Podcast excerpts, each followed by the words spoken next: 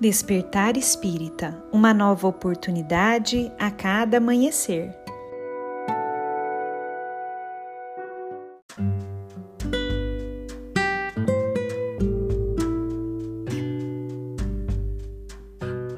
Sejam muito bem-vindos, amigos queridos, para mais um Despertar Espírita. Aqui quem fala é a Lívia e hoje eu trouxe para nossa reflexão um texto de Emmanuel, psicografado por Chico Xavier e que foi publicado em um livro chamado Roteiro. Esse texto se chama Definindo Rumos e nele Emmanuel nos diz o seguinte: Em verdade, meu amigo, terás encontrado no Espiritismo a tua renovação mental. O fenômeno terá modificado as tuas convicções. As conclusões filosóficas alteraram de certo a tua visão do mundo Admites agora a imortalidade do ser. Sentes a excelsitude do teu próprio destino. Mas se essa transformação da inteligência não te reergue o coração com o aperfeiçoamento íntimo, se os princípios que abraças não te fazem melhor à frente dos nossos irmãos da humanidade, para que te serve o conhecimento? Se uma força superior te não educa as emoções, se a cultura te não dirige para a elevação do caráter e do sentimento, que fazes do tesouro intelectual que a vida te confia? Não vale o intercâmbio somente pelo capricho atendido. A expressão gritante do inabitual pode estar vazia de substância. A ventania impetuosa que varre o solo com imenso alarido costuma gerar o deserto, enquanto que o rio silencioso e simples garante a floresta e a cidade, os lares e os rebanhos. Se procuras contato com o plano espiritual, recorda que a morte do corpo não nos santifica. Além do túmulo, há também sábios e ignorantes, justos e injustos, corações no céu e consciências no inferno purgatorial. As excursões no desconhecido reclamam condutores. O Cristo é o nosso guia divino para a conquista santificante do mais além. Não te afastes dele. Registrarás sublimes narrações do infinito na palavra dos grandes orientadores. Ouvirás muitas vozes amigas que te lisonjearão a personalidade. Escutarás novidades que te arrebatam ao êxtase.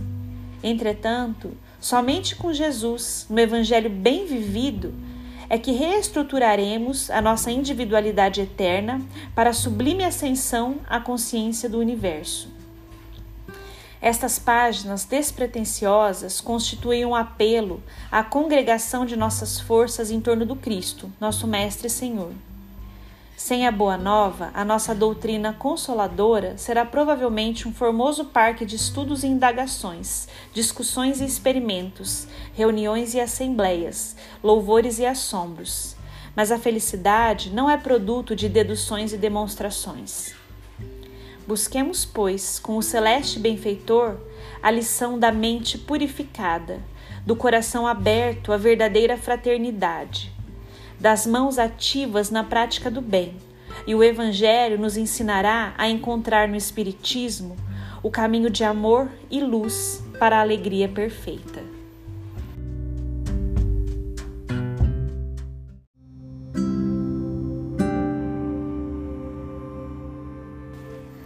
Este texto, meus amigos, chega hoje para cada um de nós como a questionar para o nosso eu para o nosso íntimo. O que que nós estamos fazendo com esse manancial de conhecimentos que adquirimos através do estudo do Evangelho de Jesus, através do estudo da doutrina espírita?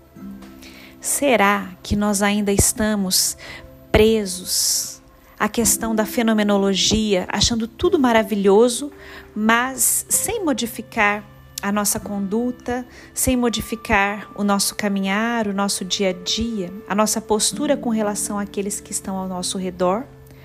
Ou será que nós já alcançamos o entendimento que tudo isso nos traz e começamos a trabalhar pela nossa modificação interior, fazendo viva a lição do Cristo nos evangelhos e esclarecida e trabalhada ali na doutrina espírita? Que nós possamos, meu ami meus amigos, cada um de nós, hoje, olhar para dentro do nosso coração e nos perguntarmos isso mesmo. O que que eu já consegui modificar através do entendimento da doutrina espírita no meu eu, no meu dia a dia? Eu já consegui superar a questão de achar tudo maravilhoso, mas não trazer para a minha vivência?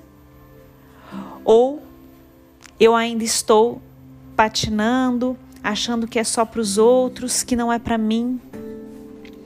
O chamado, meus amigos, é para que nós tenhamos vida e vida em abundância.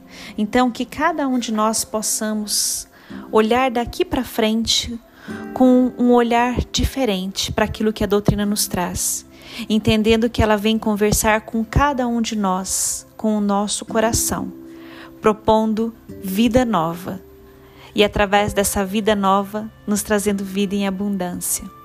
Um grande abraço a todos e nos encontramos na próxima reflexão.